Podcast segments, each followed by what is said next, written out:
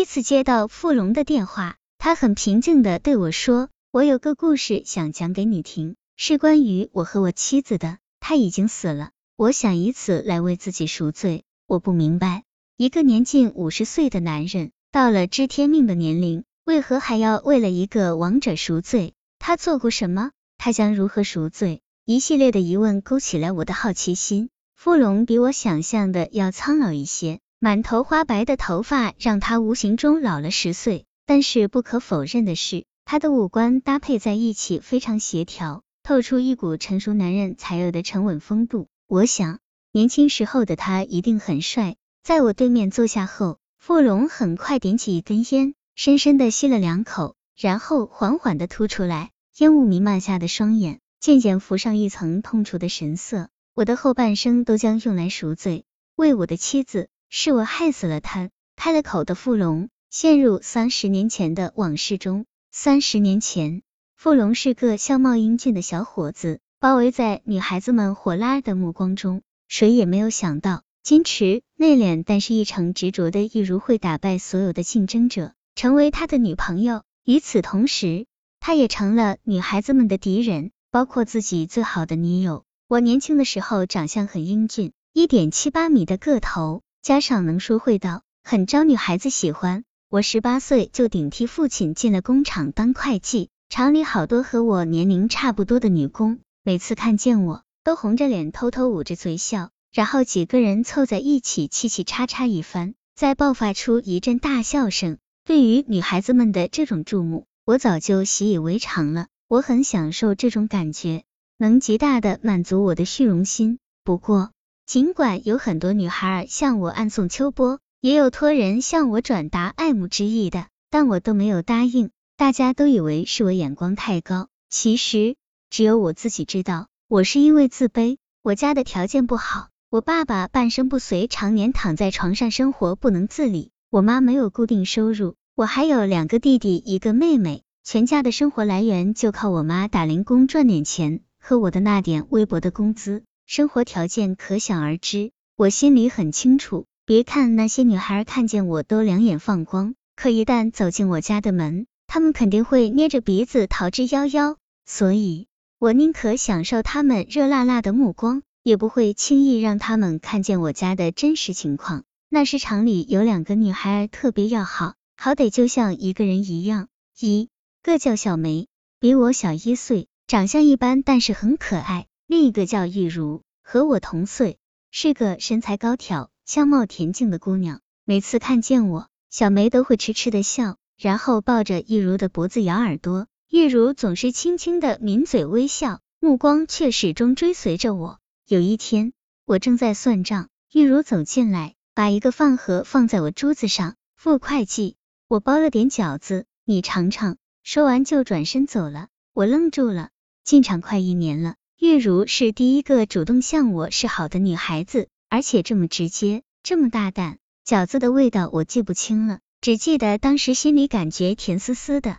后来玉如来拿饭盒，顺便向我借书，这么一来二去，我们就交往上了。就在我犹豫着要不要把家里的情况告诉玉如时，玉如却主动提出要去我家里看看。我心想，看就看吧，要是她不愿意就算了。没想到，玉茹非但没有被我家的境况吓退，反而以帮忙照顾我父母为由，搬进了我那狭窄清贫的家。为此，她险些和家里反目。其实，玉茹为了我，背叛的何止是她的家。自从她以女朋友的身份出现在我身边之后，原本人缘特别好的她，就成了全场女工共同的敌人。他们躲着她，在背后用恶毒的语言攻击她。每当他出现，迎接他的都是一道道极恨的目光。就连小梅，曾经和玉茹好的像亲姐妹一样，现在见到玉茹也是一副愤恨的神情，说咬牙切齿也不为过。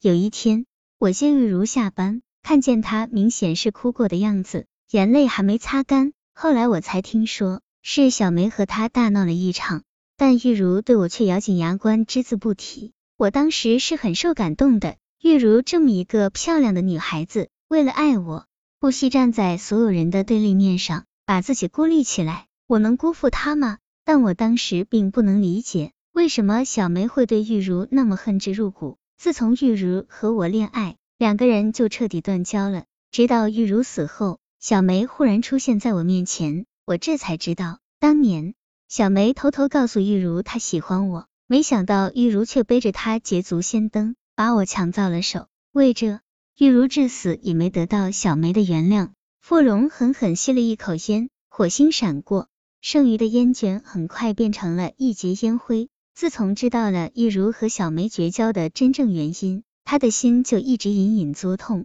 因为。玉茹为了他又多牺牲了一份友谊，这让他的良心又多受一份谴责。玉茹住到我家里以后，我妈就多了一个好帮手。凭良心讲，玉茹真是个好姑娘，从来没嫌弃过我们家人口多、住房紧，更没在意过吃穿如何，一心一意帮我妈料理家务，照顾几个弟弟妹妹。我妈曾语重心长的对我说：“大龙，玉茹这么死心塌地的跟了你。”你可不许辜负了人家。我也知道，一个大姑娘住进我们家，别人肯定以为她已经是我们傅家的人了。我要是不娶她，那不是坑了她吗？一年后，我们就结婚了。婚后的玉茹对公婆孝敬，对弟妹照顾有加，把家里打点的井井有条，甚至给我瘫痪的父亲端屎端尿都毫无怨言。后来我弟弟妹妹相继结婚成家，全是玉茹忙前忙后操持着。她嫁过来时。娘家陪送了不少东西，我们自己过日子她都没舍得用。可是只要弟弟妹妹们需要，他二话不说，要什么给什么。我妈常说，一定是我们老傅家族上积了德，才让我娶了一个这么好的老婆。毫不夸张的说，玉茹为了我们这个家，真是立下了汗马功劳。也正因为这，后来我对不起玉茹的时候，我的弟弟妹妹们全都站在他那一边，没有一个帮我说话的。